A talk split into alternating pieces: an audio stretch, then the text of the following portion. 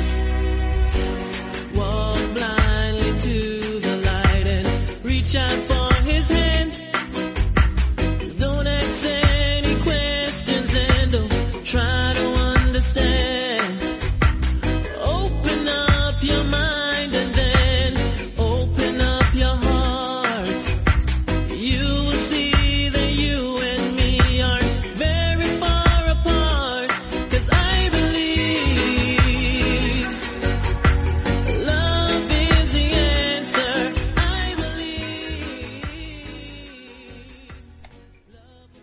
Muy buenas, bienvenidos a una nueva edición de MM Adictos. Hoy es domingo 9 de mayo. Ayer hablamos de Bellator 258. Hoy vamos a hablar de UFC. Nos vamos a centrar en la main card. Podríamos haber añadido la card preliminar también, puesto que fueron tres combates al final del total de lo que vimos anoche.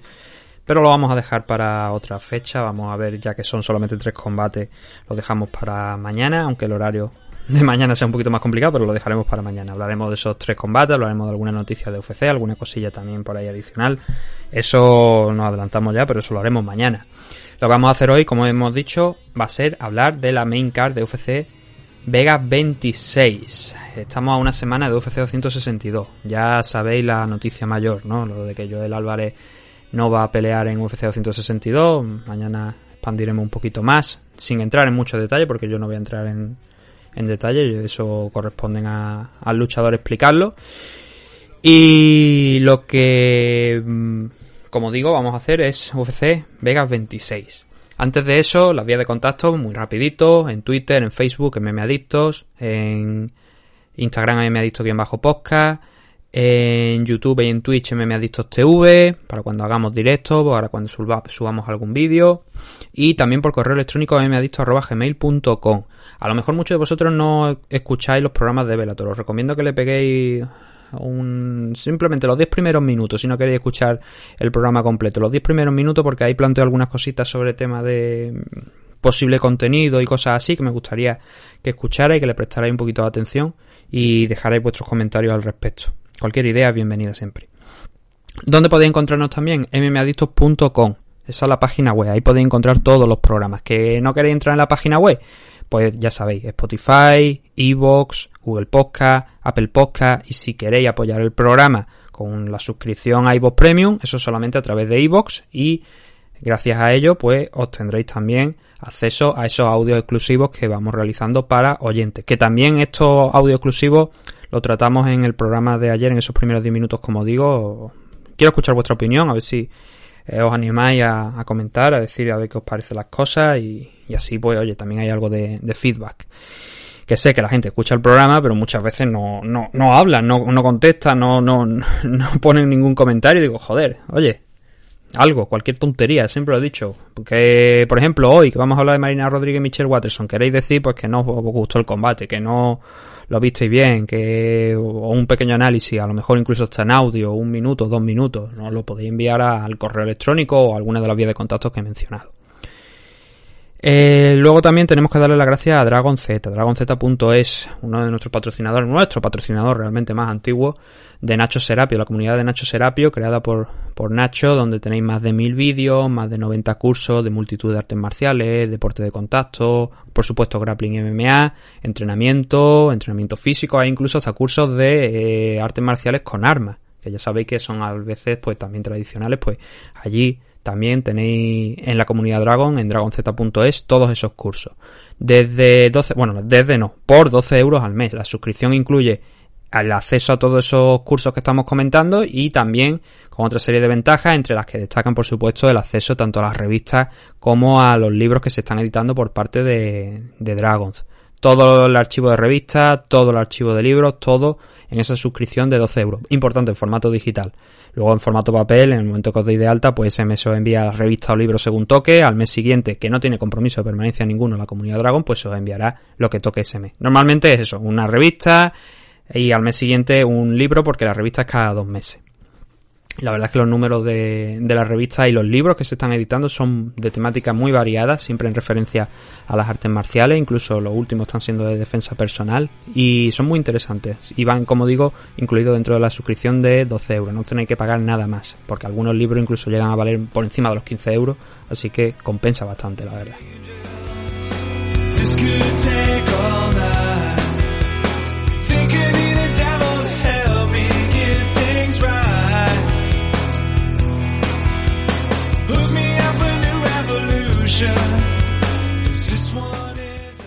Pues vamos a darle ya caña a lo que más os interesa, que es UFC Vegas 26. La main card. Vamos a dejar esos tres combatitos, como hemos dicho, de la card preliminar fuera para el día de mañana. Pero la verdad es que ha sido una car que ha tenido problemas por todos lados. Porque sí, la car preliminar fueron tres combates, pero la car principal, la main car, fueron seis. Fueron un total de nueve combates. Hay veces que hemos visto hasta 14 combates en eventos de, UFC y sin embargo aquí se ha quedado muy cortita. Y muchos de los combates se han caído a lo largo de esta semana. De hecho, ha habido peleas como por ejemplo el main event, ¿no? El main event iba a ser TJ Dillashaw contra Cory Sanhagen. Luego Dillashaw tuvo una lesión, tuvo un pequeño corte que le obligó a parar. Estuvo en Bellator 258 el día anterior, eso también hay que mencionarlo. Y, y entonces no pudo estar para esta fecha de UFC Vegas 26. Lo que propició que hubiese que buscar un main event alternativo. Y el main event alternativo para este evento al final fue el Marina Rodríguez contra Michelle Watterson. Importante, en 125 libras, aunque ambas estén rankeadas en 115, se decidió hacer la pelea en Flyway porque es que no había tiempo para encontrar un main event y decidieron que fuera este. Poco más de una semana. Han dado el pasito las dos para disputar este combate, pero eso sí, en 125 libras. Por supuesto, 5 minutos, 5 asaltos, como es tradición de todos los main events de, UFC. Luego también ha habido otros combates que se han visto alterados. Por ejemplo, Donald Cerrone iba a pelear contra Diego Sánchez. Ya sabéis toda la historia de Diego Sánchez, del tema de que ha sido cortado de UFC, hay polémica con Joshua Fabia, incluso el propio Diego Sánchez ha dicho que teme por su vida, por las críticas que ha realizado sobre UFC. Trataremos ese tema en los próximos días. Algo, pues, la verdad, de una persona que yo creo que por lo menos Joshua Fabia está, tiene un rehén ahí que se llama Diego Sánchez y que no le está haciendo ningún bien. Entonces Diego causó baja, no solamente de, de este combate, sino también de UFC. Ya un combate que se cayó. Luego el Ryan Benoit contra Zaruk Adashev, que también se iba a disputar. Ryan Benoit tuvo más que evidentes problemas con el corte de peso. Se pesó en la báscula, prácticamente no se podía mantener de pie y Ryan Benoit pues causó baja, no le dejaron pelear. De hecho que falló el peso también. Pero en la segunda ocasión pues lo vimos que se iba tambaleando y que se tuvo que sentar porque no aguantaba de pie. Ojalá llegue el punto donde acabemos con estos temas de del corte de peso. Creo que One Championship va en buena dirección. A pesar de que a veces esos test de rehidratación, de esas pruebas que le realizan previas a- al tema del pesaje para cumplir y tal, puedan ser complicadas de entender para algunos luchadores. Hemos visto como John Wayne Parr en la última semana ah, había tenido algunos problemas con ese, con el, con los test de hidratación. Al final, pues falló el peso. Es normal, ¿no? Que si es la primera vez que te sometes a esas pruebas, al final te cueste si no te lo explican bastante bien. Pero es una, es un pasito en la dirección correcta del tema de, en el tema de los cortes de peso. Y creo que UFC pues también debería intentar moverse en esa dirección. O por lo menos, ya que UFC pues parece que no está muy por la labor, por el momento, deberían ser quizá las comisiones las que se pongan de acuerdo para empujar o para presentar un nuevo modelo de bien sea de divisiones o del tema de los cortes de peso, que creo que es principal para preservar la salud de muchos luchadores. El caso aquí, por ejemplo, de Ryan Benoit. Holly Holm iba a pelear contra Juliana Peña, Holly Holm se lesionó y Juliana Peña pues ya se va a ver las caras contra Amanda Nunes dentro de unos cuantos meses ya, eso ya mm, largo, después me parece del verano creo que cuando se van a enfrentar. Jimmy Flick iba a pelear contra el hermano de, de Davison Figueiredo, el actual campeón de la división de 125 libras, Francisco, también Flick tuvo que salir del combate, Rosan Modaferi se lesionó y no pudo eh, pelear contra Tayla Santos, otro combate que se cayó Nicolás Mota contra Damir Hazovic, así, como él ya el ya mencionado Cory Sanhagen contra TJ Dillashaw, pero bueno, muchísimos más. Incluso Francisco Figueiredo iba a estar aquí peleando también contra JP Vice, pero también Vice, su otro rival, se ha salido del enfrentamiento. Hay otros combates que destacan también, que, que se han caído, que han sido el Ben Rockwell frente a Philip Lynch, y ese combate se cayó esta misma semana. Y luego la Amanda Rivas contra Angela Hill, creo que también ha sido esta semana cuando el combate se ha retirado porque mm, Angela, no, Angela no, perdón, Amanda Rivas ha dado positivo por coronavirus. Es más, a ver, no he estado muy atento al tema de los pesajes y todo, pero creo que eh, se llegaron a, me parece, a realizar, creo que las dos se pesaron y creo que es entonces cuando ha dado positivo a Amanda Rivas y por eso se le sacó en la tarde de, de ayer de la, de la CAR.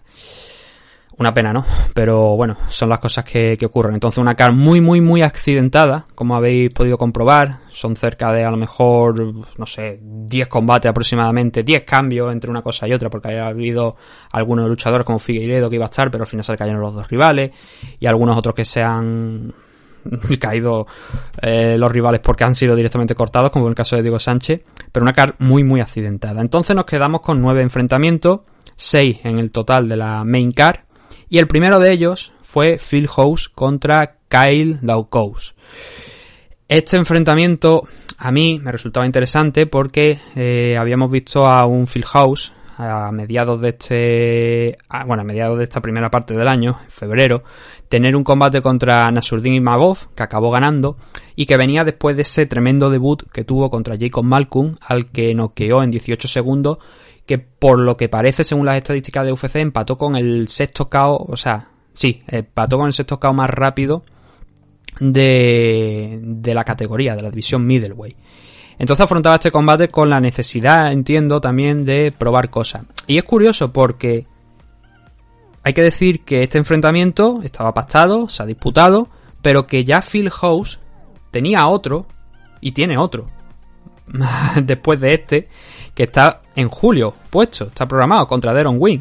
Es decir, que ganase o perdiese, esa pelea contra Deron Wing previsiblemente se va a celebrar. Lo mismo nos sorprenden ahora, bueno, nos sorprenden, tampoco sería una sorpresa, ¿no? Decir que a lo mejor Phil House pues tiene alguna lesión de este enfrentamiento contra Kyle Dawkins y no puede pelear contra Deron Wayne. Aún así tenemos dos meses por delante donde a lo mejor puede llegar a recuperarse.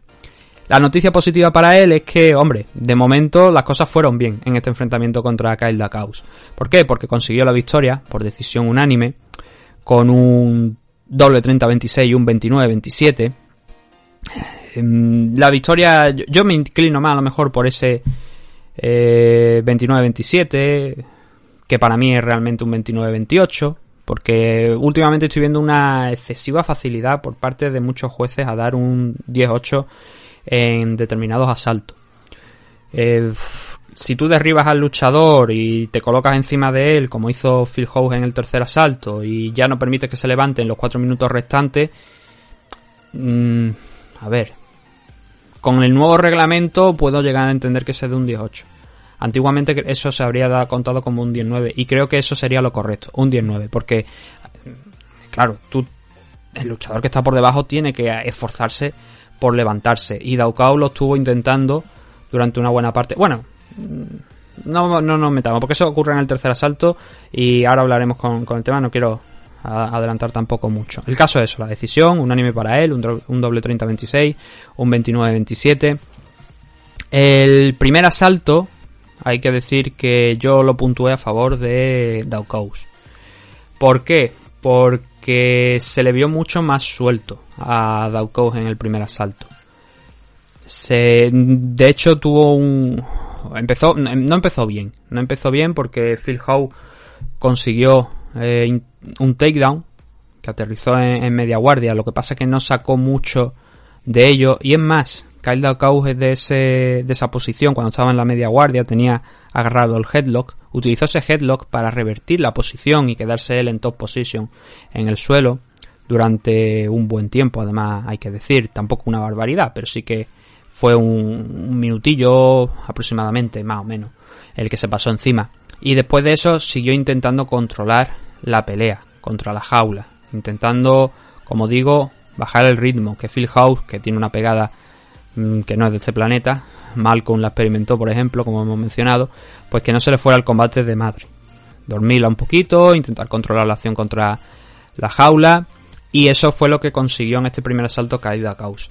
En el apartado del striking hay que reconocer que a House se le vio más suelto, como he dicho, que se le vio que tenía el centro, que tenía más ganas de intercambiar de las que Kyle Caos tenía, a pesar de ese takedown que he mencionado por parte de, Phil House.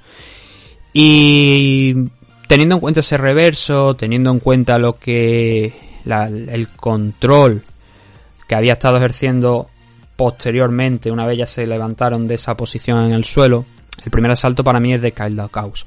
Puedo entender también el 30-20, bueno, el 30-26, que se le den los tres asaltos a, a Phil House, lo puedo entender también porque em, a posteriori, después de ese takedown, como he dicho, después de levantarse, realmente Kyle Caos lo que hace es sobre todo controlar. Y en el clinch hay que decir que en esa posición ahí, cuando están contra la jaula, Phil House conecta un buen número de golpes, no tampoco una cosa excesiva.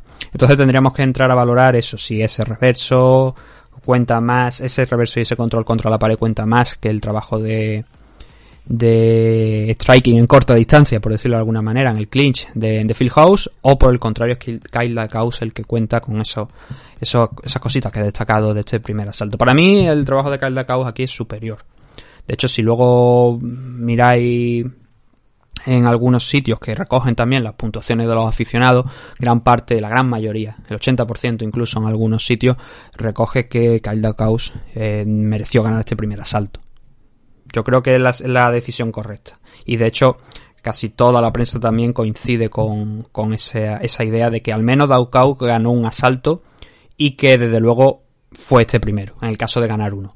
¿Por qué? Porque en el segundo ya la situación cambia. Ya se ve que Phil Howe está mucho más suelto en el striking, vuelve a recuperar esa frescura que había tenido en el primer asalto y poquito a poco va dando pasitos hacia adelante y va comiéndole el terreno a, a Kyle y va sin exhibir un excesivo, o sea, sin ostentar, sin ostentación alguna, ni exhibir, oye, qué gran striking tengo, ni nada, sino trabajando poquito a poco con golpes sencillos, fue poco a poco comiendo el terreno en este asalto. Sobre todo teniendo en cuenta que Kyle Caus inició el segundo asalto muy bien. De hecho, hay un momento donde hizo daño a Phil House, que luego lo destacó hablando con Daniel Cormier en la entrevista posterior al combate, diciendo que ahí le habían hecho daño en este segundo asalto, que le habían hecho daño, pero la recuperación de Phil House fue tan buena que, como digo, fue comiéndole poquito a poco el terreno a, a fue forzando incluso que Kyle tuviera que buscar en el clinch los takedowns, no consiguió ninguno, intentó varios, 5 o 6 takedowns en este segundo asalto Kyle Daukau para intentar frenar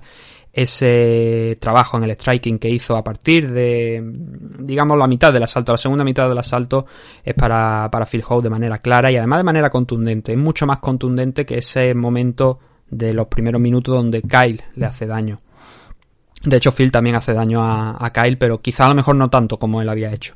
Entonces, gracias al striking efectivo, a partir del, como digo, la segunda mitad más o menos de este asalto, Phil salvó los muebles y eso le sirvió para, como digo, no perder la decisión, porque si llega a perder este asalto, mmm, a ver, dos de los jueces le habrían dado la decisión, pero entonces a lo mejor ya habríamos entrado en un debate de eh, ha merecido ganar o no ha merecido ganar. Y ese debate desaparece, especialmente en el tercer asalto, que es en el que dos jueces han decretado que hay un 18 que es que, como he explicado ya, me he adelantado cuando estábamos hablando del principio del combate, Phil House derriba en el primer minuto, bueno, el primer, sí, en el primer minuto, derriba a Kyle Daukaus y a partir de ahí lo tiene en el suelo y no lo deja salir.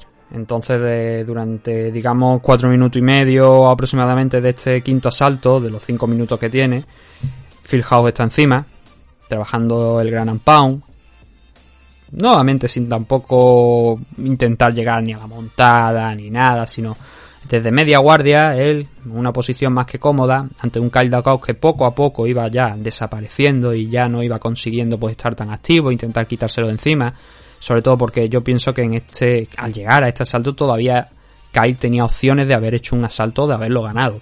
Pero no fue posible y el trabajo de Phil House arriba con el Gran Pound desde esa posición de media guardia fue muy bueno.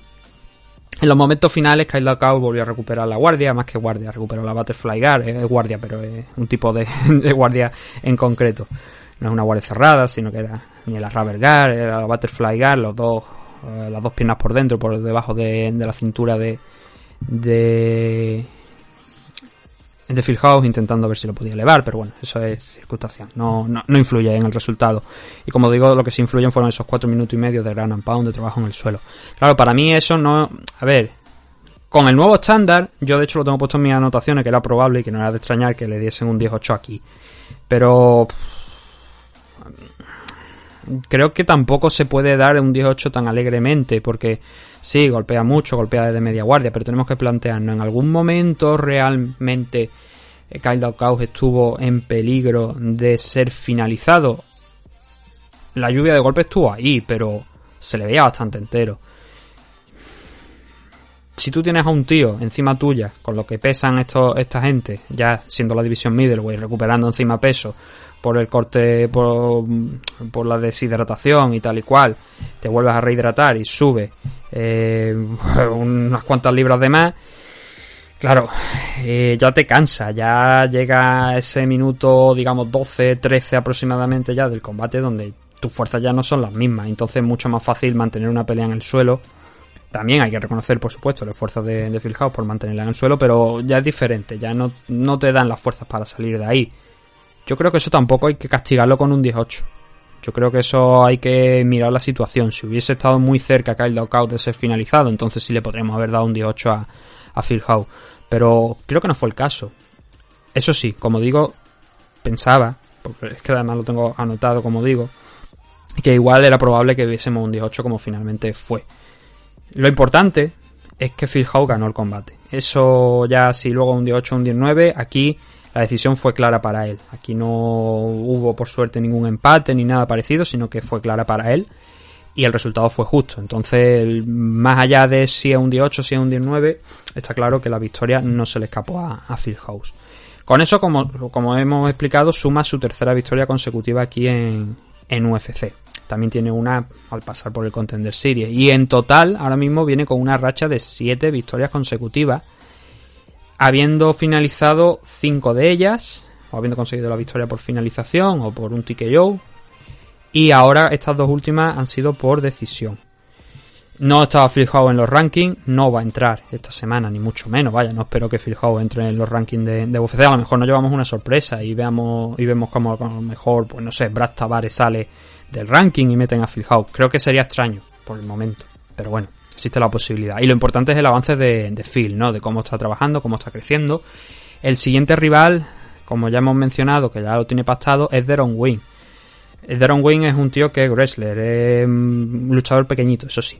Un, luchador que, no, es muy grande, no es muy alto, pero que es un gran wrestler. Y aquí hemos visto también esa otra parte del juego de Phil House, que era el wrestling, que hasta ahora creo que contra Imanov, ahora no recuerdo si contra Imanov llegamos a ver algo, porque no recuerdo aquel combate, sí, contra Imanov ya, ya, ya lo vimos, es que no, no recuerdo aquel enfrentamiento y no sé si es que no lo llegué a, analizar, porque fue en febrero, puede ser que este combate me lo saltara porque hubo una, unas semanas en febrero y marzo que no pude estar atento a lo que pasaba y puede que ese combate me lo soltara y por eso no, no tengo la noción de lo que pasó, pero sí que veo por aquí que, que sacó el Gremlin ya ahí que no habíamos visto en ese primer combate contra Jacob Malcolm porque no habíamos tenido la, la oportunidad, ¿no?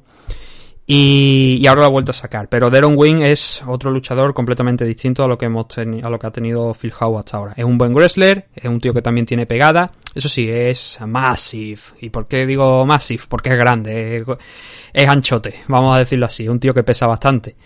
Y ahí ya va a cambiar la, historia de, de, la película. Vamos a ver cómo Phil Howe encara ese enfrentamiento contra Deron Wing. Lo que sí que no cambia, 11 victorias, 2 derrotas. He dicho que pasó una vez por el Contender Series, falso, son dos, dos veces. La primera la perdió, incluso pasó una vez por el Ultimate Fighter, pero la pelea que perdió en el Ultimate Fighter es de exhibición.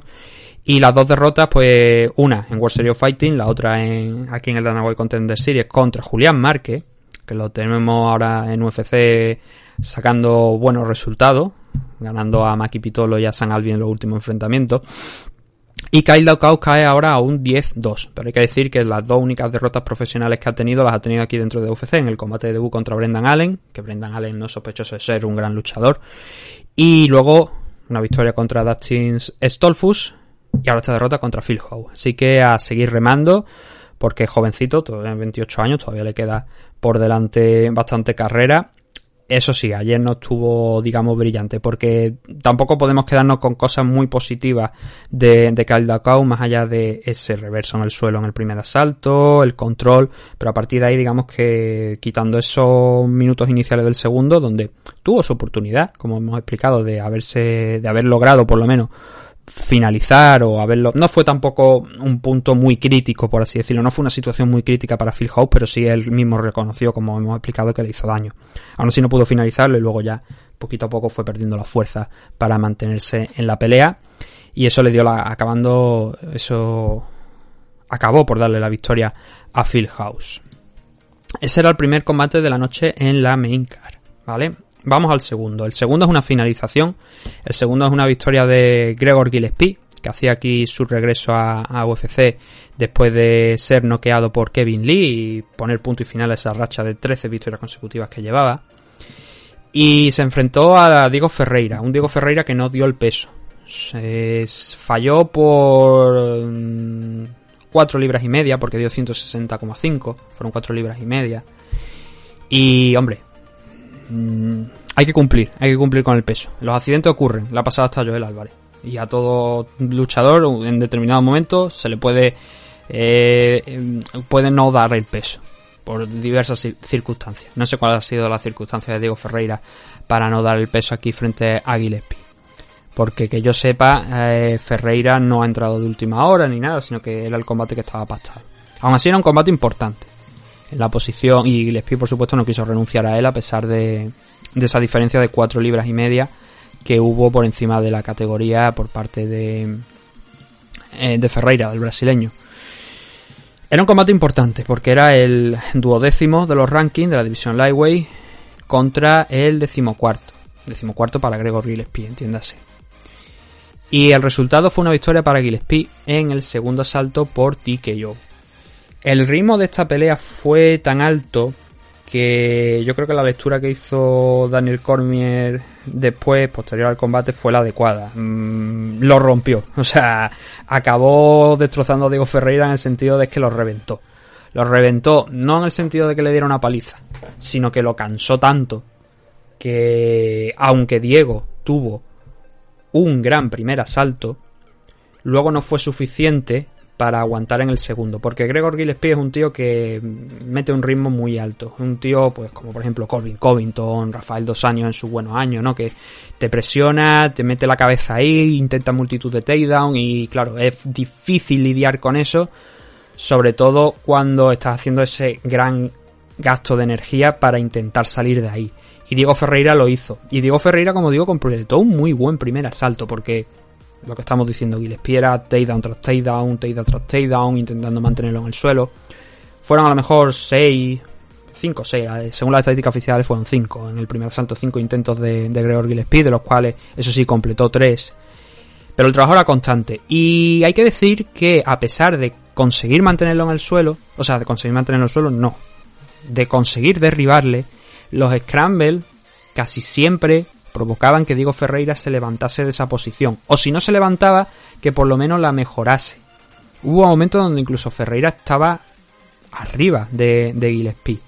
Pero como digo, el trabajo de ambos fue tan bueno y fue tan constante que al final lo que decide este primer asalto yo creo que es sobre todo el final, porque Gillespie no estuvo bien en el striking, no es lo suyo realmente, lo suyo eh, en especial es el suelo, el derribarte y luego ya ahí el intentar someterte, el intentar golpearte, frenarte por and pound. El striking en standing sobre todo, entendedme lo que quiero decir. En standing es algo un poquito más secundario destinado a, como vimos en la noche de ayer, a derribarte, a someterte, algo que también ha sido por otra parte constante en la carrera de, de Gillespie. Este tipo promedia, después del combate de ayer, cerca de 7 takedowns por, por cada 15 minutos, o sea, cada combate. Es un número muy, muy, muy alto. Y como digo, es algo que lo hemos visto a lo largo de, de toda su carrera. Entonces, eh, teniendo en cuenta que el golpeo pues también está ahí, por supuesto, el, el ritmo de, de, combate de Gillespie fue súper alto. Intentó agobiar a Ferreira. Ferreira acabó, como hemos dicho, el primer asalto muy bien. Incluso cuando vimos levantarse a, a Gillespie, de, de esa posición en el suelo en la que estaban cuando sonó la campana, en el que, por cierto, hay que decir que Ferreira en ese último minuto conectó una muy buena secuencia de golpes en el suelo, creo que me parece que le metió también algún codazo duro, e incluso llegó a ganar la espalda en los segundos finales, pero claro, sin tiempo para intentar la sumisión. Hay un momento, como estamos explicando, cuando se levanta Gillespie, de, que lo ponen en una repetición, porque yo la verdad es que eso no lo aprecio en directo, pero luego lo ponen en la repetición, justo cuando empieza el segundo salto, que se ve a Gillespie tambalearse un poco. Yo no sé si fue por el ritmo tan alto que había tenido, el exceso de gasto de energía, ¿no? De intentar llevar a, a Ferreira una y otra vez al suelo, o porque realmente los golpes de Ferreira le habían hecho daño, porque como digo, en esos últimos segundos, además de ese intento de mataleón, metiéndole un gancho por dentro, también conectó unos cuantos golpes duros que hay que agarrarse a algo para decir, eh, cuidado, que podía haberle hecho bastante daño. Entonces yo ya no sé si fue por cansancio, si fue porque realmente le hizo daño, lo que sí, yo salí eh, del primer asalto con la idea de que Ferreira había ganado ese ese primer round a base de Gran Pound, a base, a base del castigo que intentaba infligir cuando eh, Gillespie le intentaba derribar. Y en líneas generales Ferreira estuvo muy bien, pero claro, como hemos dicho, en el segundo salto Gillespie lo sacó de punto. Lo reventó nuevamente, otra vez a intentar derribarle. Y aquí sí que lo consiguió. Aquí sí que consiguió mantenerle en el suelo, estar trabajando ahí, forzar que Ferreira eh, tuviera que ponerse a la defensiva con la espalda contra la lona. Ferreira tiró alguna sumisión, algún intento de sumisión y tal, pero lo más destacado es sobre todo el final, al final de, de este asalto que es cuando se produce la finalización. De hecho, el reloj se para con 4.51. Tiene ya Gregor Gillespie, digamos, un poquito más controlada la situación, está en el suelo, ya no hay tantos scrambles que favorezcan al brasileño. Y a partir de ahí, el que sí coge una buena posición es Gregor Gillespie, que llega incluso hasta tener la espalda, lo que aprovecha para luego eh, pasar a la montada, soltar golpe, luego nuevamente coger la espalda, que ella cuando sí que se paró el combate, vía TKO, vía los puñetazos que estaba soltando encima de, Diego Ferreira, que estaba prácticamente pues inmóvil ya casi. No cao, porque no se le vio que estuviera cao, que le hubieran apagado las luces, pero sí que estaba ya con las manitas, una en cada lateral de la cabeza, intentando protegerse de los golpes que le venían a banda y banda por parte de Gregor Gillespie. Así que la victoria fue para, para Gregor, por como dijo Daniel Cormier, romper básicamente a, a, a, Diego Ferreira, hacer que ya no aguantase más, que de alguna manera pues no le quedaran más energías para salir de esas posiciones. Una pelea muy bonita por parte de Gregor Gillespie, pero que en cierto modo a mí también me deja alguna duda, por lo que digo, por ese primer asalto donde la parte final, el último minuto, digamos que no fue del todo bueno. Lo que pasa que como te arrolla y te pone un ritmo tan alto, pues lo normal es que pasen cosas como esta. Kevin Lee lo noqueó en los primeros minutos del primer asalto, si no recuerdo mal. No le dio oportunidad a Gregor de entrar en, en este juego, en esta dinámica que, que, le caracteriza. Y eso lo pagó. Y de hecho creo que no ha peleado, me parece, de hace un año y medio aproximadamente, que, que fue la última vez que vimos a Gregor Gillespie, porque iba a tener un combate hace un par de meses, pero tampoco se llegó a disputar, así que se ha prolongado un poquito más la, el regreso de, de, Gregor hasta esta fecha aquí en, en este evento de, de UFC Vegas 26 con una buena victoria, ascendiendo a un 14-1 de récord total. El brasileño Diego Ferreira, que venía con una derrota frente a Benel Darius a mediados de esta primera parte del año, en febrero también, acabó perdiendo ese combate contra Darius. Ahora suma dos derrotas consecutivas. Anteriormente hay que decir, y hay que destacar, porque esto era importante, llevaba seis victorias consecutivas, habiendo vencido a nombres como Anthony Pettis, a Mairbeta Isumov, a Olivier Ovin Mercier, Jared Gordon, luchadores que son más o menos conocidos, especialmente un ex campeón como Anthony Pettis. Pero no ha podido empezar este 2021 con una buena racha. Así que el brasileño, ya con 36 añitos, pues parece que esa oportunidad, ese último intento, a lo mejor que le, ese último intento que le quedaba en su carrera para intentar lograr algo grande aquí en UFC, de momento se ha visto interrumpido por Gregor Gillespie, que supongo que ahora pues cogerá esa décimo segunda, pues esa duodécima pos posición dentro de los rankings, esa posición número 12 Veremos si sube algo más. Me extraña porque Mahachev es el que está por encima de Diego Ferreira. Y no creo yo que vayan a bajar a Mahachev así de la nada. Pero a Kevin Lee es probable que, que Gillespie lo, lo adelante teniendo en cuenta que eh, su último combate fue una derrota contra él. Gillespie ha perdido pues simplemente a alguien que esté por encima de él en los rankings. Nada específico. Eso sí, ha dicho que si puede ser un top 10 pues mucho mejor, ¿no? En la lista de la verdad de los luchadores lightweight llama mucho la atención Paul Felder. Que no está retirado, que no se sabe si va a volver a subir a la jaula, pero que está en esa labor de comentarista también. Entonces, mm, ¿contamos con Paul Felder o no contamos? Es la gran pregunta, ¿no? Y luego en UFC 262, la semana que viene, pues vamos a tener el, el Charles Oliveira contra Michael Chandler, pero también creo que tenemos un Tony Ferguson contra Benel Darius, si no recuerdo mal para ese próximo evento. Bueno, eso ya lo veremos a lo largo de esta semana. Así que va cogiendo otra vez nuevamente forma la división. Justin Gage está parado. Ya sabéis que Dustin Poirier se va a enfrentar en un tercer combate contra Conor McGregor en julio, si Dios quiere. Y, o los dioses de la guerra, según vuestra creencia religiosa. Y ya veremos a ver cómo, cómo se soluciona eso. Lo importante es que Gillespie está de vuelta un año y medio más tarde, consiguiendo la victoria contra Diego Ferreira. Y el siguiente de los combates fue un combate, digamos, bastante prescindible, bastante aburrido. Las cosas como son. 265 libras, división heavyweight, Marcos Rogerio de Lima imponiéndose a Maurice Green por una decisión absolutamente unánime, un doble 30-26, un 30-27. Me da igual si es un 30-26, me da igual si es un 30-27. Aquí Maurice Green no hizo nada. Pero nada, nada. A lo largo de los tres asaltos, un takedown de Rogerio Lima era suficiente, además los primeros minutos, para mantener a, a Maurice Green el resto del tiempo en el suelo y conseguir la victoria con una facilidad enorme. Ya hemos hablado de la decisión. El tiempo de control total de esta pelea por parte de Marco Rogerio de Lima fue 14 minutos. 14.06 para ser exacto. De los 15 que tiene la pelea, pues ya podéis hacer una idea de, de cómo fue este enfrentamiento. Un Mori Green que, como hemos dicho, un asalto, un- o sea, un takedown por asalto era suficiente para que ya no pudiera salir de esa posición. Y no digamos que Rogerio de Lima, pues a lo mejor le cogió la montada, puso... No, no, el primer y el segundo asalto, el primero se lo pasó en la guardia, en el segundo recuerdo que, que estuvo en la media guardia, en el tercero incluso llegó a North-South, pero da igual, es que el repaso de, de, de Rogerio de Lima en la noche de ayer fue enorme. Tanto es el punto que golpe significativo, la verdad es que hay que decir que no hay mucho. Hay 5 por parte de Mori Green, 14 por parte de Rogerio de Lima, pero claro, cuando nos vamos a golpe, a trabajo en el suelo, es una auténtica barbaridad. Eh, 166 golpes de, de Rogerio, del brasileño, 60 de, de Mori Green. Le dio un auténtico repaso, como digo, a los tres durante los tres asaltos. Y no hay más análisis, porque es que no hay nada más que analizar. Eh, Mori Green hizo la cucaracha, eh, lo derribaron en los primeros minutos de cada asalto y ya está, y es lo que hay. Por desgracia es así. Y fue una muy mala actuación por parte de Mori Green. Es que no se le vio tampoco ni siquiera con posibilidades de salir de esa posición. Y este hombre que salió del Ultimate Fighter, que consiguió tres victorias en los primeros combates, que yo creo que es lo que le hizo el quedarse aquí, en los últimos cinco lleva cuatro derrotas y una victoria. La victoria contra Guillán Vilante y de aquella manera, con una gran sumisión, eso sí, pero perdiendo el combate hasta ese momento, porque de hecho estuvo al borde del caos, lo que pasa que consiguió sacar una estrangulación desde abajo para someter a Guillán Vilante, una estrangulación de estas de las raras, de las que se ven a lo mejor una vez cada mucho tiempo, pero él consiguió sacarla cuando el combate estaba en el, en el momento más crítico para él, en el tercer asalto, y alzarse con la victoria. De no ser por esa sumisión milagrosa, estaría con cinco derrotas consecutivas.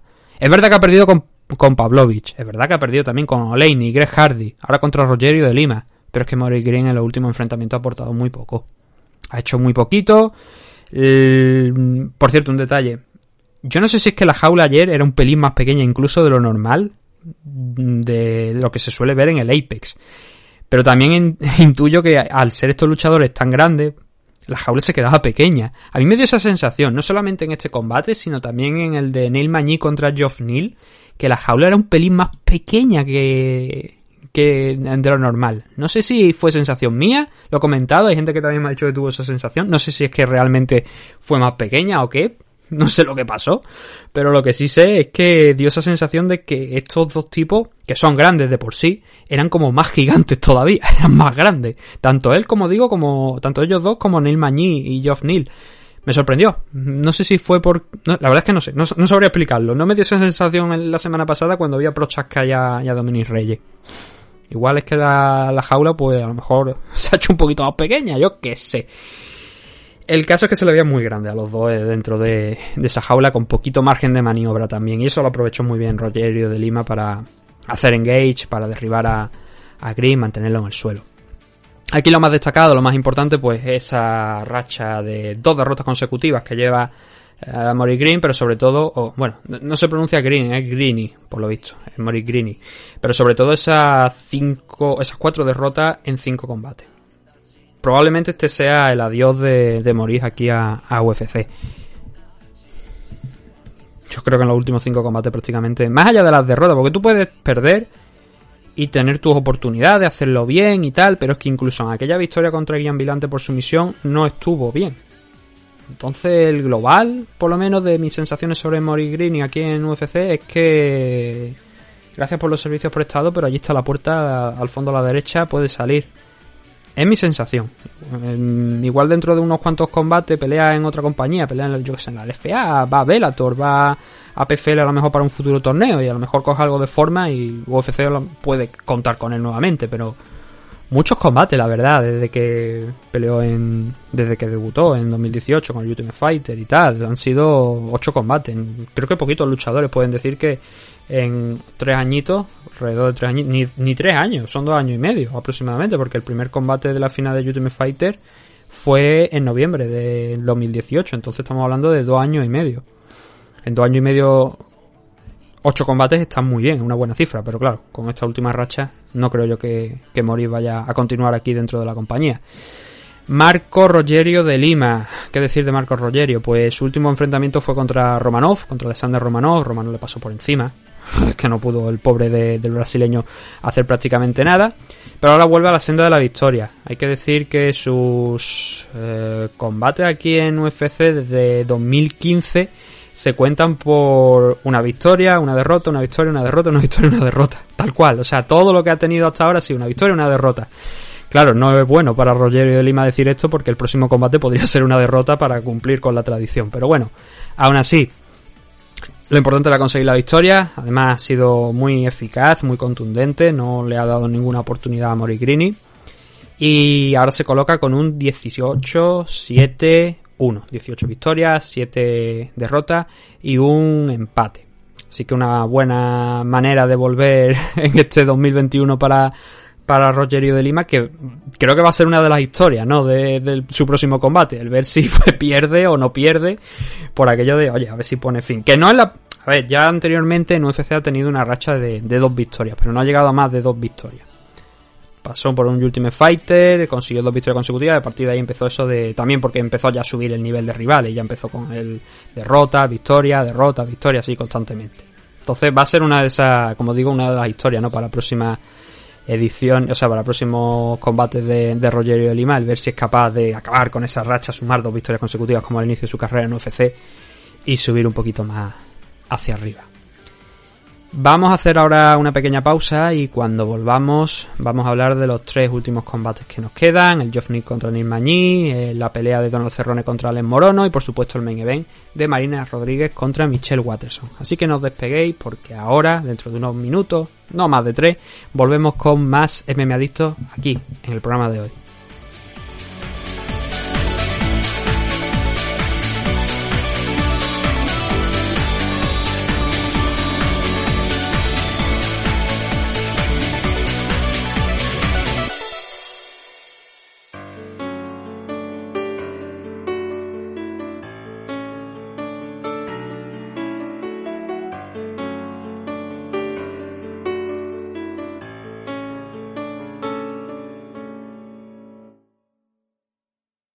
Los Caballeros de Oak es un equipo deportivo especializado en la práctica de las artes marciales mixtas, el jiu-jitsu brasileño y la modalidad de grappling. Los Caballeros de Oak cuentan con un centro de operaciones ubicado en el White Peak CrossFit de Valladolid y diversas filiales como la recién incorporada en el Nam Bandollo de Torre del Mar, en Nerja, Málaga. Como director técnico del equipo, tenemos al entrenador y árbitro internacional de MMA, Óscar Panadero, quien dirige el equipo apoyado de varios de sus entrenadores asistentes en las distintas secciones del equipo. Todos nuestros entrenadores y ayudantes están debidamente titulados y acreditados en la modalidad en la que imparten sus respectivas disciplinas. A su vez, Óscar Panadero imparte clases en el Campio Club Experience de Sabadell, Barcelona, y cuyos competidores se integran al grueso del equipo. Podéis encontrar información sobre los Caballeros de Oak en sus redes sociales oficiales de Instagram y Facebook, visitando su canal de YouTube, Los Caballeros de Oak, o solicitar información mediante correo electrónico a loscaballerosdeoc.gmail.com. Nuestras diversas academias y escuelas de MMA atienden las necesidades de todo tipo de practicantes, desde principiantes a competidores profesionales internacionales. Estamos especializados en crear luchadores desde cero mediante nuestra escuela. No lo dudes y acércate a conocernos. Únete a los Caballeros de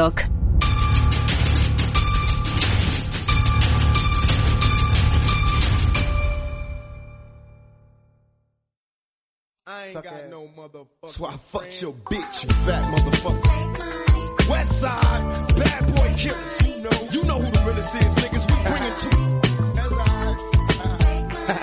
First off, fuck your bitch in the click you claim. West side, when we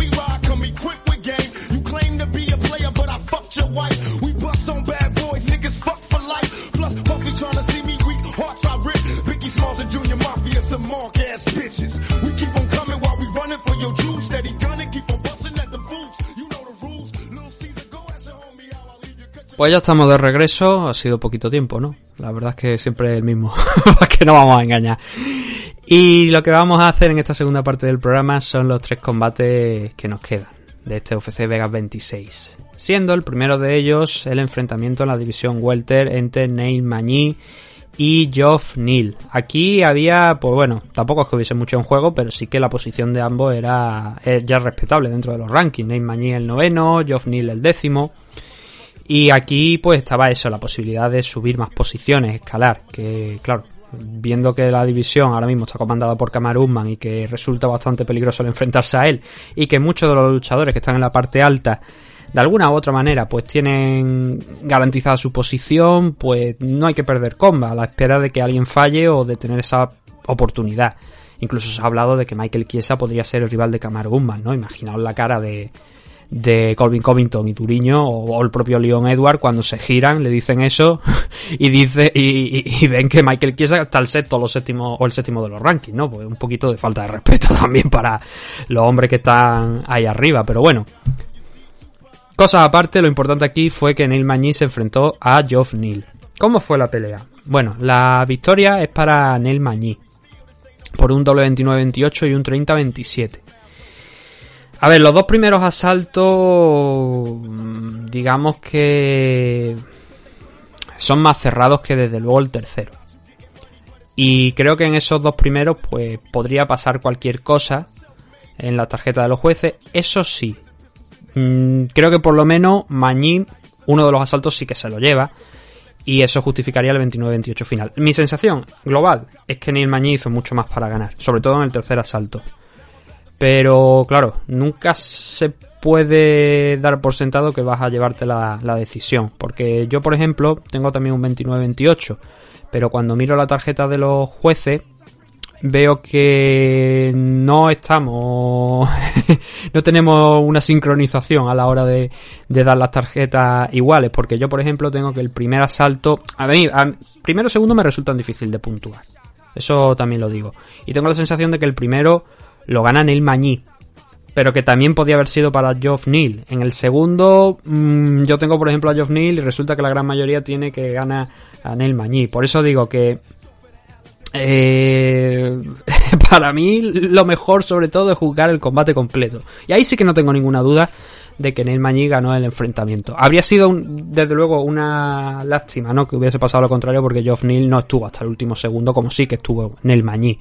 Y entonces haber perdido este enfrentamiento pues mm, no habría sido de alguna manera justo por, para, para Neil Mañí. ¿Qué es lo que pasó?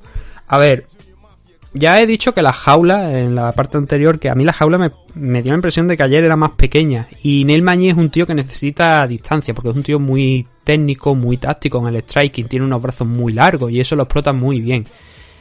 Y Geoff Neal creo que leyó acertadamente la pelea.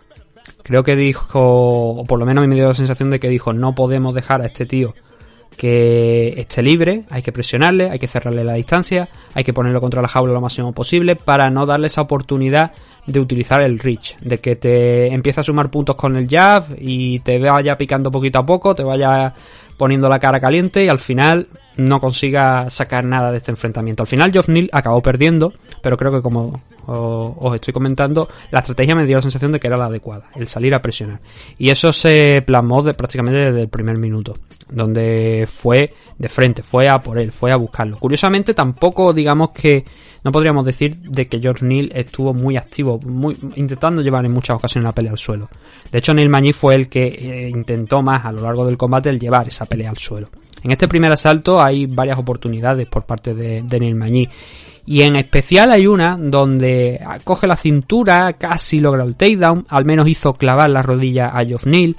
Y ese momento para mí es, eh, sumado a algunos golpes que iba conectando desde el lateral, esos momentos para mí son clave para darle el primer asalto a Neil Magny. Porque el resto del asalto hay que decir que Geoff Neal cuando pegaba, pegaba con una potencia interesante.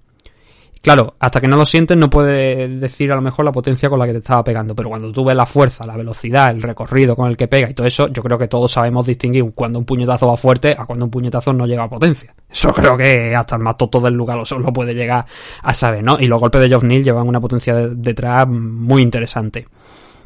Luego hay luchadores a lo mejor que tienen dinamita en las manos y no necesitan a lo mejor darle tanto recorrido a los golpes o tanta velocidad, tanta potencia para hacer daño. Sino que tienen una técnica muy, muy, muy depurada y son capaces de hacer daño con menos intensidad, o sea, con menos recorrido a la hora de golpear. Eso ya depende de- del luchador. Neil Magny precisamente creo que es uno de esos luchadores que tienen una técnica muy buena. Por ejemplo, venimos de, del Bellator 258 donde vimos a, a, a este, a, a MVP soltar manos, como es de costumbre por otra parte en él, muy precisas, aprovechando la potencia, el avance, la contra y haciendo daño. Pero esa sensación de que esos golpes realmente no llevan muchísima potencia detrás, pero que te acaban noqueando, ¿no? O por lo menos a mí la impresión que siempre me ha dado con, con MVP. Mm, Entonces, claro, hay diferentes tipos de striking, eso que vaya por delante. Geoff Neal, como digo, creo que hizo la estrategia correcta, pero ese momento, bueno, eh, también hay que decir una cosa, Geoff, porque hemos hablado de Neil Magny, ¿no? De cómo coge esa cintura, cómo le hace clavar la rodilla, empieza a machacarlo desde el lateral, tampoco una barbaridad de golpes, pero sí lo suficientes para sumar bastante más puntos de lo que Geoff Neal había hecho a lo largo de, este asalto, pero hay que hablar también un poquito de, la estrategia de Geoff Neal, que ya la hemos aventurado un poquito, que era echarse encima y presionar contra la jaula, y eso fue lo que hizo constantemente. Estuvo muy bien en el primero y en el segundo asalto en esa estrategia, en cerrar la distancia, en tirar de músculo para tener ahí a Neil Magny, Neil Magny constantemente intentando agarrar la nuca para ver si podía enganchar algún rodillazo. No lo consiguió en muchas ocasiones, la verdad. No sacó, por lo menos para mí, no sacó un gran número de golpes en el clinch, que a lo mejor, o sea, por Neil Magny quiero decir, para lo que él realmente esperaba, ¿no? De cuando lo tenía ahí tan cerquita a Geoff Neal. Seguramente le habría, le habría gustado conectar mucho más en esas posiciones, pero Geoff Neal lo hizo muy bien para estar encima de él y no darle la oportunidad. Por lo que yo entiendo que este primer asalto es bastante cerrado y que esa, esa acción que he comentado en el Mañí, ese, esos golpes desde el lateral, a mí me resultó, yo lo vi suficiente como para darle el asalto, pero eso sí, siendo muy, muy, muy cerrado y pudiendo haberse ido para cualquiera de las dos esquinas. Eso sí, el segundo es prácticamente igual. Y yo creo que ahí sí que se apreció un poquito la frustración de Neil Magny de cuando él intentaba abrir algo de distancia y utilizar el reach tan bueno que del que estamos hablando, se le volvía a echar encima a Geoff Neal constantemente y, lo anulaba una y otra vez y lo intentaba no darle esa distancia para que entrara en ritmo. Tanto que Geoff Neal aquí en este segundo salto sí que consiguió un takedown. En las estadísticas figura un takedown también para Neil Magny, pero yo ahora mismo no lo tengo aquí anotado, pero sí que tengo algunos intentos de takedown por parte de Neil Magny que puede que en algunos de ellos le hiciera ah, clavar la rodilla nuevamente a Geoff Neal y puede que ese a lo mejor sea el takedown que le dan a, a, a, Neil aquí en este combate, pero tengo mi duda de que realmente llegara a completar un takedown y si lo llegó a completar fue algo del momento, sin pasar a mayores. Este segundo asalto yo por ejemplo lo tengo para Geoff Neal, el takedown lo completa. Lo castigó incluso a, Neil Magny en el camino hacia arriba, hacia volver a recuperar la verticalidad. Y luego nuevamente otra vez la batalla de, del grappling, o sea, del grappling, de la grima, del clinch, de coger la posición, de ponerse contra la jaula. Fue mucho más, mucho más cerrada esa batalla en este segundo asalto que en el primero. Entonces aquí yo creo que es incluso más difícil dar un ganador. Ese takedown para mí puntuó a favor de, de Geoff Neal. Pero la verdad es que es bastante complicado dar un, un ganador de este segundo enfrentamiento. A mí, la verdad es que no me gustaría estar en la piel de los jueces en este primer, segundo salto. El tercero es muy fácil de puntuar, porque en el tercero yo creo que Geoff Neal de alguna manera reventó en el segundo salto, porque en el tercero bajó el ritmo. Esa estrategia que tenía ya clara en el primero y en el segundo, en el tercero, digamos que no la ejecutó. Y que permitió que en el Mañí empezara a utilizar mucho más el striking. De hecho, la diferencia de golpes en este tercer asalto es mucho mayor que en el segundo donde fue prácticamente idéntica y que en el primero donde en golpes significativos también fue prácticamente idéntica. Dos de ventaja para Neal. Aquí 22 golpes de ventaja para Neil Mañí. ¿Motivo? Pues es el, el que estoy diciendo. El que a mí por lo menos me dio la sensación de que Geoff Neal ya no tenía prácticamente nada en el tanque. No que estuviera excesivamente cansado, pero sí que ya no le daba para ejecutar esa misma estrategia del primer y segundo asalto. Y eso se lo acabó haciendo pagar Mañí, donde incluso cuando quedaban dos minutos, alrededor de dos minutos, lo derribó, conectó un par de, de hammer fist antes de que se levantara, algún rodillazo también en el clinch, en mitad de la jaula. Ese trabajo suficiente y adecuado para alzarse con la victoria, pero sobre todo basado en el striking en la distancia. Así que fue un gran asalto para Neil Mañí. Y por eso digo que habría sido una lástima, ¿no? Que viendo este tercer asalto a Neil Mañí se le hubiera escapado la decisión, ya que creo yo que los dos primeros asaltos fueron bastante cerrados y podrían haberse ido para cualquiera de los dos. Por fortuna, mm, porque yo lo veo así y creo que es así, viendo ese tercer asalto del que creo que nadie tenemos duda de que ganó Mañí, es bueno saber que la decisión se fue para el luchador que más lo intentó hasta el último segundo. Es un discurso que siempre hago, ¿no? Pero mantengo que deberíamos intentar juzgar los com- los combates a combate completo. Para evitar que un luchador gane dos asaltos y el tercero diga, pues bueno, me la, me, me pongo a descansar, no presiono, me lo tomo con tranquilidad, porque total, ya la decisión la tengo ganada, voy a pelear a no perder. Sobre todo si han sido dos asaltos claros, ¿no? Y creo que eso deberíamos evitarlo. Y que en este tipo de combates, pues también nos beneficiaría porque aquí hay un ganador claro en el tercer asalto.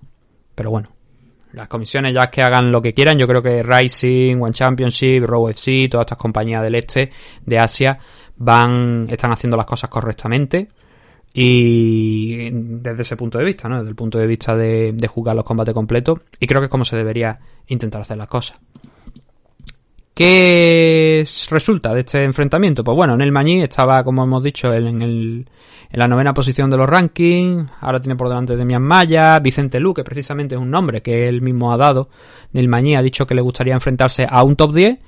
Pero en concreto dijo que un nombre que le resulta interesante es Vicente Luque. Y Vicente Luque está ahora compartiendo la sexta, séptima posición, según lo veamos. Está por debajo ahora mismo de Michael Chiesa, pero según los rankings de UFC comparten esa posición los dos. Y nunca se han llegado a, a enfrentar Vicente Luque y, y Neil Mañí. Así que puede ser una rivalidad, un enfrentamiento bastante interesante. Es verdad que Vicente Luque yo creo que después de la victoria contra Tyron Bully él debería intentar picar un poquito más alto, conseguir un rival más alto, pero claro, eso hay que entenderlo, ¿no? Él está más arriba, intentará un rival más alto y Neil Mañí está un poquito más abajo e intenta un rival más alto también, ¿no? Eh, es así, por desgracia los rankings funcionan de esa manera. Caso diferente no es si, por ejemplo, pues Neil Mañí estuviera fuera de los rankings, ¿no? Entonces ya diría Vicente Luque, porque voy a pelear con este tío que no está ni entre los 15 primeros, ¿no? Pero estando en novena posición es una pelea que tiene cierto sentido. Veremos si llega a buen puerto o si UFC tiene otros planes para Vicente Luque, que obviamente es el que creo que tiene la sartén por el mango en esta negociación, si se llega a discutir si se puede dar la pelea. Lo que queda al final es ese 25-8 de récord para Neil Mañí, que venía con una derrota frente a Michael Chiesa a principios de este año. Ha, hecho un comeback relativamente pronto, en la primera mitad, cuatro meses después, y vuelve a la senda de la victoria. En los últimos cinco combates son cuatro victorias, una derrota. Esta última una victoria contra Geoff Neal y eso es lo que cuenta, a seguir subiendo. Geoff Neal ha dicho que se va a tomar un descansito para recuperarse de algunos problemitas de salud. No sé hasta qué punto esos problemas le han podido afectar en este combate. Lo que sí que está claro es que no llegó al último asalto con la energía que había mostrado en los dos primeros y ahí fue donde Neil Mañí pues acabó consiguiendo la victoria. 13-4 de récord, dos últimos enfrentamientos con derrota, Stephen Thompson, ahora Neil Mañí, pero en el total de los últimos cinco enfrentamientos son tres victorias y ahora pues estas dos derrotas de las que estamos hablando frente a Stephen Thompson y Neil Mañí, dos rivales que han estado y que están rankeados por encima de él, así que esas peleas contra gente de, de arriba pues no ha podido conseguir la victoria. Pero bueno, solamente tiene 30 añitos, va a cumplir 31 en verano y todavía tiene oportunidad de seguir escalando, por supuesto. Así que cuanto antes mejor, quiero decir, cuanto antes se recupere de esos problemas, por supuesto mucho mejor y que lo podamos ver aquí porque es un luchador que tiene una potencia de caos bastante interesante, pero que ayer yo no sé si se equivocó de estrategia, porque yo creo que la estrategia, como he dicho, en parte fue la adecuada, ¿no? El intentar que en el Mañé pues no se sintiera cómodo. Pero sí que es verdad que no es la estrategia, a lo mejor que le hemos visto a, a Neal, la que le ha dado más éxito, ¿no? Que es el intentar noquear a sus rivales. Y eso es lo que ha hecho prácticamente aquí en todos los combates en UFC. Las cinco victorias que lleva aquí en, en UFC, más la que tuvo en el Contender Series, todos han llegado por la victoria por KO, a excepción de una. Y fue contra Belal Muhammad, pero ya sabemos que Belal Muhammad es prácticamente indestructible. Por eso digo, ¿no? Que a lo mejor el plan ayer, pues claro, con esa diferencia de alcance, arriesgar un poquito más, el entrar en una distancia corta, a ver si ahí también podía trabajar en el clinch, con golpes y tal, no le fue efectiva. Y al final, pues hay que hablar de esta derrota de, de Geoff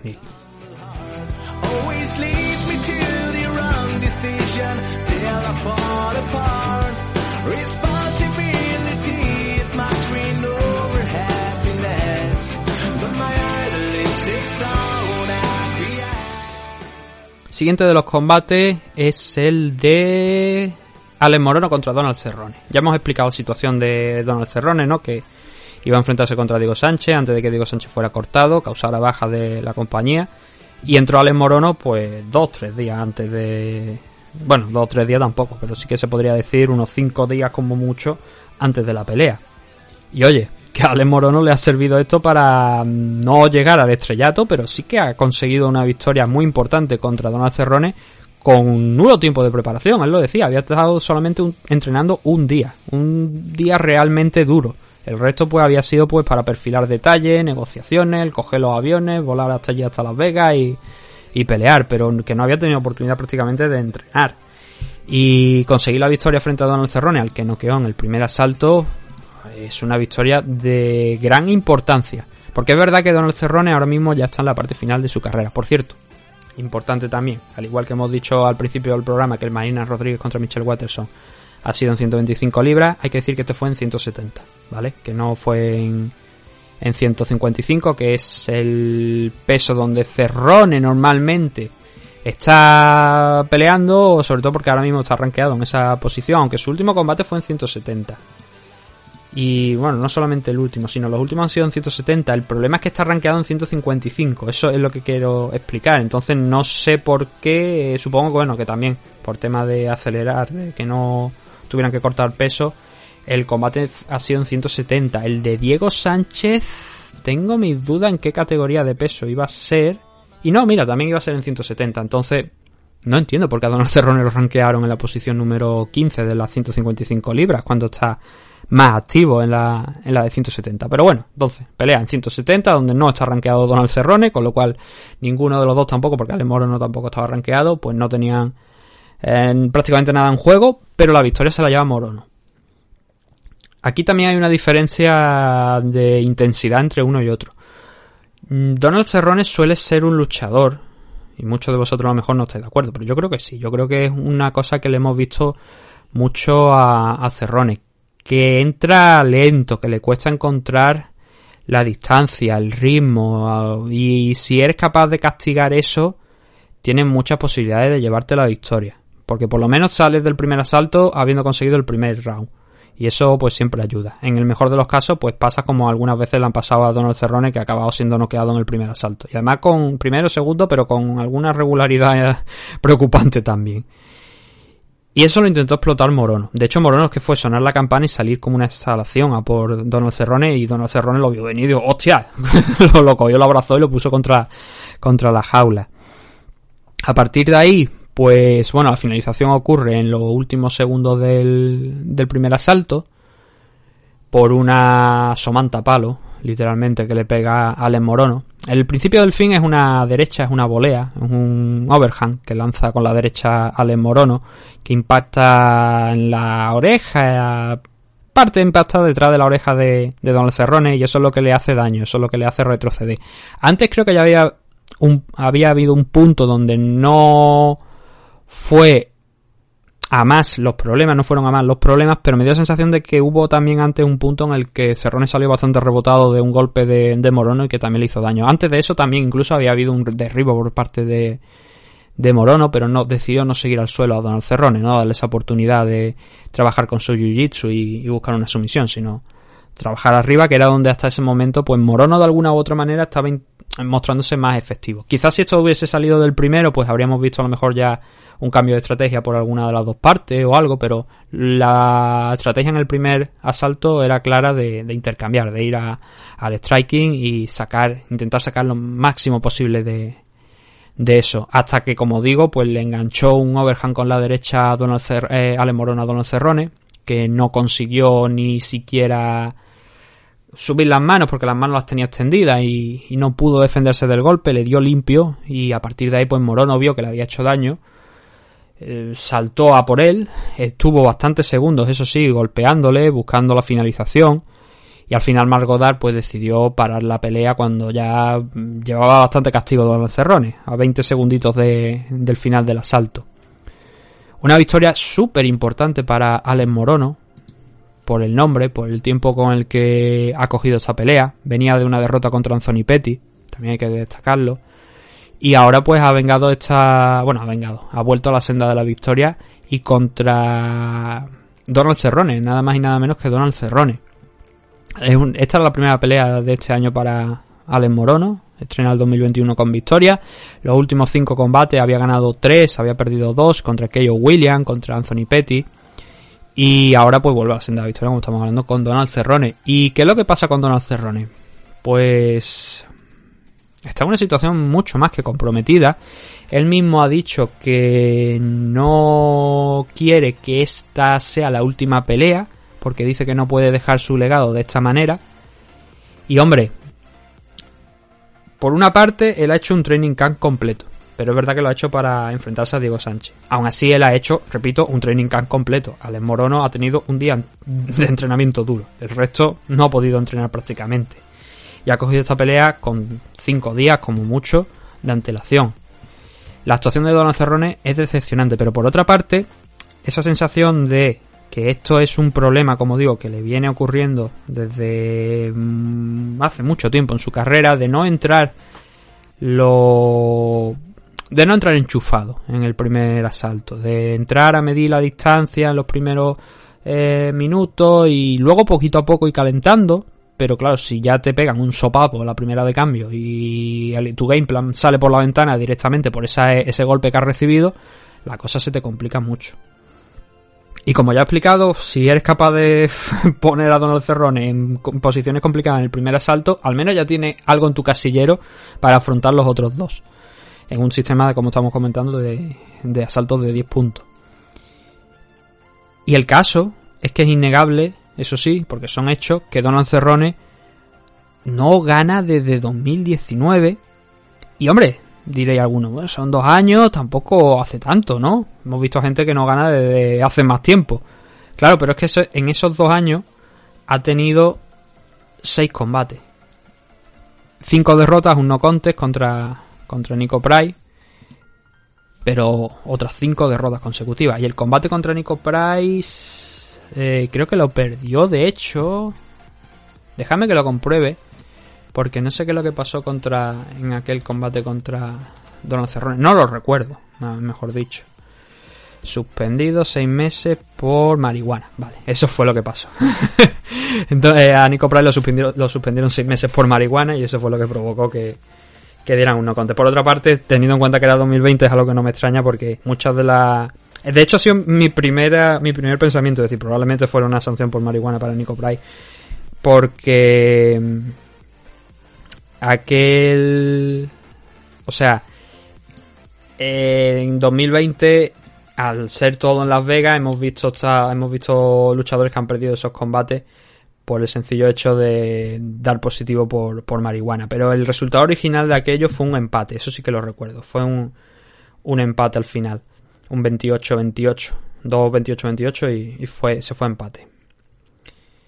Y porque le quitaron un punto a Nico Pry, me parece que fue en el primer asalto, o a Cerrone. A, a a Pry fue el, creo que fue el que le quitaron el punto. De no ser así, pues bueno, ya digo, cinco derrotas y un empate. Entonces, el... creo que a Donald Cerrone se le han acercado ya desde el puerto de los elfos el señor Gandalf y Frodo a decirle yo, Donald, es hora de que te venga. Y es probable que, eh, bueno, no es probable, es una posibilidad que Donald Cerrone yo creo que ya ha pasado el prime de su carrera hace bastante y que ya está cogiendo combates por cogerlo. No mira rivales, no mira eh, cuando la, pelea y eso le gusta mucho a la gente y es muy, muy popular. Probablemente Donald Cerrone sea uno de los luchadores más entretenidos que no ha ganado aquí el título dentro de, de UFC, pero que más cojones le ha echado por la forma en la que, pues peleando constantemente, cogiendo combate, sin mirar rival, como digo, le daba igual quién estuviera por delante, el tiempo de preparación, y ha habido años en los que era una auténtica locura. Donald Cerrone puede ser el luchador más activo de los últimos tiempos en, en UFC, junto con gente como, por ejemplo, Kevin Holland, eh, Duriño, ese tipo de luchadores, ¿no? Que han estado muy activos en, lo- en la última fecha. Pero creo que hasta aquí hemos llegado. Él dice que no quiere acabar su carrera de esta manera, que quiere tener un combate más, que no puede acabar su legado, como he dicho, con esta derrota. Puede que UFC le dé una última oportunidad, pero... No sé. Es una situación complicada, ¿no? Porque es que si nos ponemos así, coge otro combate, pierde. No quiere retirarse porque es que no puede acabar su legado así. Coge otro combate, vuelve a perder. ¿Hasta cuándo, no? ¿Cuántas oportunidades vamos a darle a Donald Cerrone de despedirse con una victoria? Una más yo creo que puede que sí tengamos. Pero bueno, al final estamos hablando de un luchador que son ya más de 50 combates los que ha disputado en su carrera, 36 victorias, 16 derrotas. Que si alguien quiere hacer parecer que el récord, porque una vez escuché que que el récord de determinados luchadores, por ejemplo Jorge Masvidal, que creo que tiene 14 derrotas o 15 derrotas y 35 victorias, me parece que es. Algo así, me parece que anda, más o menos los números de Donald Cerrone. Hay gente que te hace pensar o que quiere hacer pensar que este tipo de récords que no son buenos. Y digo yo, coño, hijo puta, tiene 36 victorias. En este caso de Donald Cerrone. Por mucho que tenga 16 victorias, tiene 36 derrotas. Eh, o sea, 16 derrotas, tiene 36 victorias. Es una cifra muy alta, una cifra muy buena de victorias. Es más del 60% de victorias, lo cual está muy bien. Mira BJ Penn cómo ha acabado, ¿no? Y BJ Penn nadie duda de que era uno de los mejores lightweight en su momento. Y se le sigue reconociendo como tal, y como una leyenda, a pesar de ese récord que en la parte final de su carrera pues no fue bueno. Pero bueno, veremos a ver cuál es el futuro de, de Cerrone aquí dentro de, de UFC. Supongo que esta semana yo creo que conoceremos algo. De momento esas son las palabras de él. Él quiere seguir peleando, quiere seguir teniendo, teniendo por lo menos una oportunidad más de decir adiós a su carrera con una victoria. Pero eso al final tampoco está en manos suyas. Está realmente en manos de Son Shelby, de Dana White, de ver si, si le pueden dar esa última oportunidad. Yo creo que sí. No sé qué opináis vosotros. Pero yo creo que al, al menos una vez más vamos a ver al cowboy dentro de- del octágono.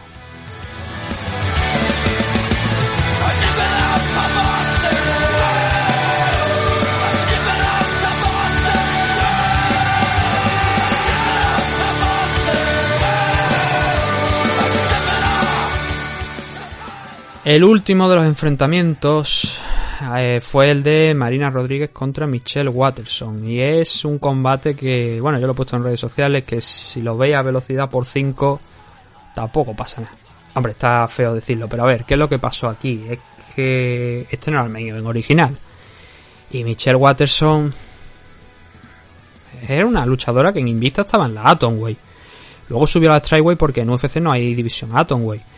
Pero este combate yo creo que le venía grande. Mm, Marina Rodríguez tenía una ventaja de alcance más que interesante la noche de ayer. Y no solamente de alcance, sino también de peso, de tamaño en general. Más grande que Michelle Watterson.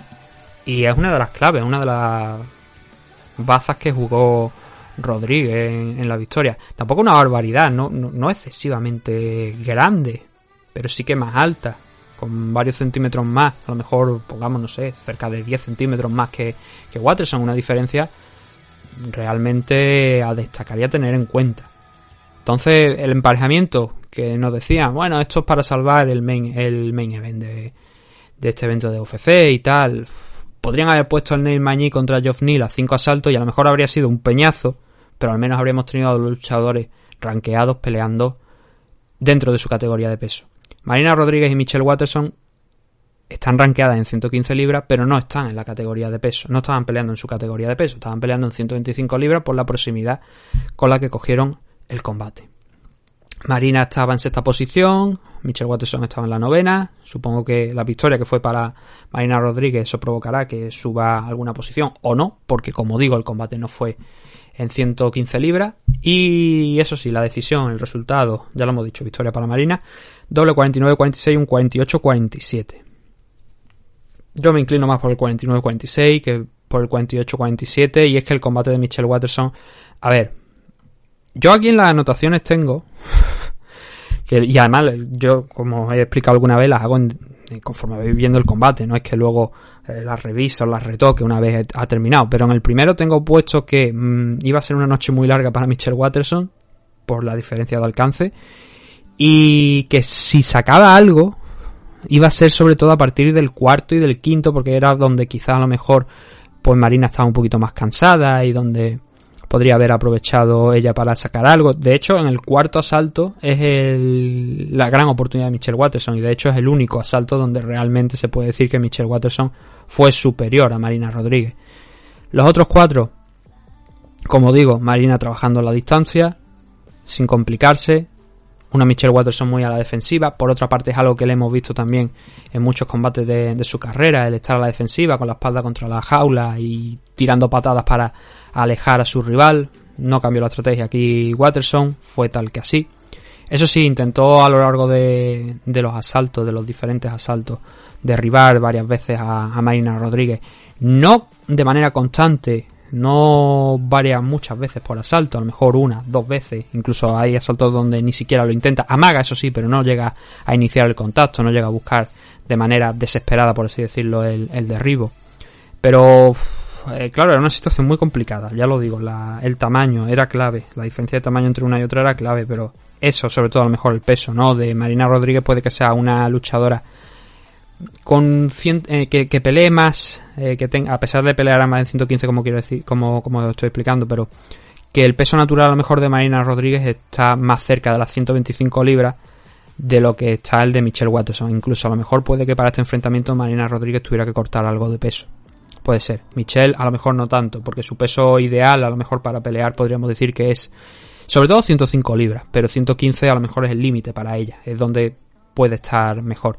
Claro, sin tener que hacerse corte de peso a lo mejor Marina, ella tampoco Michelle, pero siendo un poquito más chiquitita, como se puede apreciar perfectamente en el desarrollo del combate, eh, eso jugó en su contra. Entonces también si quieres llevar esa estrategia de cargar contra tu rival, de intentar derribarla, tienes que ser pues prácticamente una wrestler de clase mundial y Michelle Watterson no lo es, aunque haya incorporado eh, a su a su game plan no solamente en este combate, ya anteriormente, ¿no? Pues el tema de, del wrestling, pero principalmente donde brillas en el striking. Y aquí sus últimos combates en UFC casi todo ha sido por decisión, sean derrotas, sean victorias. Y el de ayer pues no fue una excepción, como digo, ganó a los puntos Marina Rodríguez en un combate pues bastante tosco. No, yo no entraría tampoco asalto por asalto porque creo que los asaltos son bastante claros. Primero al tercero, eh, Watterson tiene su buen porcentaje también de golpeo, hay que decirlo, pero muchos de esos golpes eran para intentar alejar a Marina Rodríguez. Cuando mm, había acciones realmente importantes de golpes significativos, de decir, aquí es donde está la distancia del dinero, ¿no? Que, que decían algunos comentaristas del mundo del boxeo, aquí es donde se están dando los golpes importantes esos golpes siempre favorecían a Marina Rodríguez. No solamente en el número de al final, en el volumen, sino en las sensaciones, en ver que Marina Rodríguez tampoco es que estuviera cerca, digamos, a lo mejor de noquear a Michelle Watterson, pero sí que le conectaba secuencia a lo mejor de dos o tres golpes consecutivos muy cerquita de la jaula, que provocaban que Michelle Watterson tuviera que seguir moviéndose eh, alrededor de la jaula para seguir intentando no que no la cogiera completamente muerta y ahí pudiera intentar finalizar la pelea. Y el primero y el tercero, pues cada vez incluso abriendo un poquito más de diferencia. Pero claros, como digo, para, para Marina Rodríguez. Conforme fueron pasando los minutos, eso sí hay que decir que Michelle Watterson pues fue perfilando esa estrategia del wrestling, intentando derribarla. Y en el cuarto asalto le dio recogió lo- los frutos ¿no? de ese intento que había estado haciendo a lo largo de todo el combate de derribar a, Rodríguez, porque ahí sí que lo consiguió, consiguió derribar a Marina y además controlarla durante cerca de tres minutos aproximadamente. Donde hay que decir que en el trabajo en el suelo pues fue más de control, más que de hacer daño, porque tampoco consiguió realizar un excesivo daño. No se vio muy incómoda, por así decirlo, a Marina Rodríguez en esa posición, a pesar de, tener a Michelle Watterson por encima. Pero bueno, el asalto sí que no se le fue ese cuarto asalto porque estuvo encima de ella, estuvo controlándole, como digo, por más de tres minutos. Y eso fue suficiente para alzarse con la victoria en ese cuarto asalto, para sumar un, un solo asalto a lo largo del combate, un 19. Hay dos jueces, hay un juez que opina que ganó también el primero. Yo creo que no. Pero en el quinto, Marina Rodríguez volvió a la estrategia que había estado aplicando en los tres asaltos iniciales. No consiguió Michelle Watterson derribar a, a Marina en este quinto. Tampoco dio la sensación de que no se le vio con urgencia, ¿sabe? Por intentar finalizar la pelea. Porque, claro, si yo creo que estaba claro que estaba perdiendo, después de ver los tres primeros, creo que necesitaba ganar este quinto asalto y no solamente ganar, ganar a lo mejor y luego rezar, pero especialmente finalizar por lo que pudiera pasar, para no dejarlo en manos de los jueces. Y Watterson no lo hizo, Watterson no se le vio, se, le se vio la misma Watterson del, de los tres primeros asaltos. Una, pues, no más pausada, pero sí de alguna manera... mm, eh, no, no, no encontrándolo cómo entrar a Marina Rodríguez, a diferencia de lo que habíamos visto en el cuarto asalto, donde sí consiguió ese takedown. Entonces, anuladas esas posibilidades, si encima Michelle Watterson no tiene el día en el striking y contra alguien como Marina Rodríguez no encontró la posibilidad de hacer mucho daño en el striking, al final la decisión se decanta a favor de la brasileña, pues de manera clara. No hay una discusión aquí, como por ejemplo en algunos combates que hemos visto de, de Michelle Watterson, donde nos entra la duda de, hoy ¿quién ha ganado aquí? ¿Ha ganado, por ejemplo, el de Angela Hill? ¿No? ¿Ha ganado Michelle Watterson o ha ganado Angela Hill? ¿Qué ha pasado aquí? No, no. Aquí la victoria fue clara para Marina Rodríguez. Un main event. Yo diría que bastante aburrido. Yo la verdad es que no, ya lo he dicho, yo esto lo habría visto hasta por 5, porque no, no se le vio a ninguna de las dos. Este no era un combate para un main event, las cosas como son. Yo entiendo las circunstancias, yo entiendo que había que colocar aquí algo para intentar salvar los muebles, pero teniendo el Neal contra Neil Mañí, yo creo que eso habría sido una solución más ah, idónea para esto, porque aquí has cogido a dos luchadoras que estaban sentadas, que no iban a pelear, y las has puesto aquí directamente en este main event, en una categoría de peso que no es la habitual para ellas, porque la normal es 115 libras, sobre todo para Michelle Watterson, como estoy explicando, que estaba bastante fuera de tamaño comparado con, con Marina Rodríguez. Y a partir de ahí, pues, oye, yo creo que con un Geoff Neal contra Neil Mañí habría sido suficiente subirlo al main event y habría habrían sol- solventado la, el- la papeleta bastante bien. Y desde luego habría sido a lo mejor algo más entretenido que este Rodríguez contra Watterson. Sin quitarle, por supuesto, mérito a ninguna de las dos. No me malinterpretéis, pero no fue el combate, la verdad, más entretenido de, de la noche. Eso sí, fue el último. Fue el último. Ya tenemos que hablar de que Marina Rodríguez está con un 14-1-2. La única derrota que tiene a nivel profesional fue contra Carla Esparza. Es una luchadora que curiosamente ha sumado dos empates en, los combates que ha tenido aquí en UFC, que ya son varios, son seis combates después de- del de anoche. Y dentro de esos seis combates, no, seis no, son siete, son siete combates. Dentro de esos siete combates han tenido dos empates, contra Randa Marco y contra Cintia Calvillo. Pero bueno, ahora está en la senda adecuada, derrotó a Amanda Rivas a principios del año, luego ha derrotado en la noche de ayer a, a Michelle Watterson y, hombre, se están los rankings de la división Strikeway, entiendo que este combate pues no le supone eh, un gran avance para ella, por no sé ni siquiera si lo contarán para los rankings, las cosas como son, pero no supone un gran avance porque por delante tiene a Mackenzie Dern, tiene a Calas Parza, tiene a Jan Xiaonan, Johanna, Weili Zhang ahora mismo después de perder el cinturón contra Rona Mayuna. Y tiene buena buen futuro por el momento. Al sumar dos victorias consecutivas, puede enfrentar seguramente a alguien de las cinco primeras. Yo creo que sería lo más correcto, ¿no? El enfrentar a alguien de la, de la parte alta de, de la CAR. O sea, de los rankings. Y a partir de ahí, pues mirar hasta dónde puede llegar Marina Rodríguez. Tiene un buen striking. El- ayer Eh, quizá a lo mejor donde flaqueó un poquito fue en ese cuarto asalto cuando la derribaron, pero por lo, por lo demás, bastante bien. Michelle Watterson son en los últimos cinco combates, contando la de ayer, dos victorias y tres derrotas. En el combate anterior fue precisamente ese que mencionaba Angela Hill, que fue una decisión que yo creo que ganó, yo creo que ganó Watterson, pero que fue también además muy, muy, muy cerrada. Ganó, eso sí. Yo tengo la sensación de que ganó aquella pelea. Pero uf, va siempre en el filo de la navaja, va siempre con esa estrategia donde las luchadoras que tiene enfrente siempre dan ese pasito hacia adelante y es ella un poquito la que está más a la defensiva y mm, no está funcionando del todo bien Michelle Watterson. Pero como digo, creo que también no está funcionando del todo bien por eso, porque está fuera de, del peso real y el idóneo en el que debería estar ella, que es la división Atomweight, que son las 105 libras, ahí es donde se ha hecho fuerte. Y ahí es donde la hemos visto especialmente bien en la época en la que fue campeona en Invicta. Aquí ya en UFC ha entrado en la división Strikeway, ha entrado en 115 libras. Es verdad que aquí el nivel ya empieza a subir y que ha conseguido sus buenas victorias también. Pecho Anzan, Angela Hill, Carolina Kovalkiewicz. Pero le falta esa gran, gran, gran victoria, digamos. Ponerlo ya contra al que haya ganado a alguien del, del top 5. Y eso aquí dentro de UFC no lo ha conseguido. Ha perdido contra Rose, ha perdido contra Ticia Torres, ha perdido contra Joana, contra Carla, ahora contra Marina Rodríguez, que era el, combate pues que digamos que estaba ya la siguiente pelea más alta que podía afrontar y yo creo que también es eso, una cuestión de peso, de tamaño y especialmente ayer, eso sí, contra Marina Rodríguez.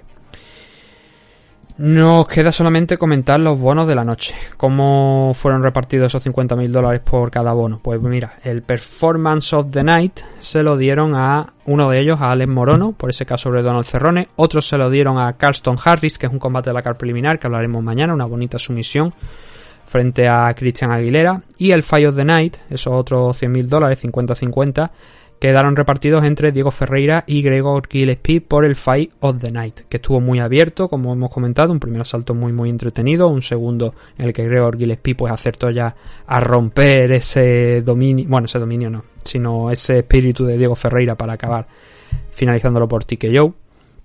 Y eso es todo lo que vimos en la main card de UFC Vega 26.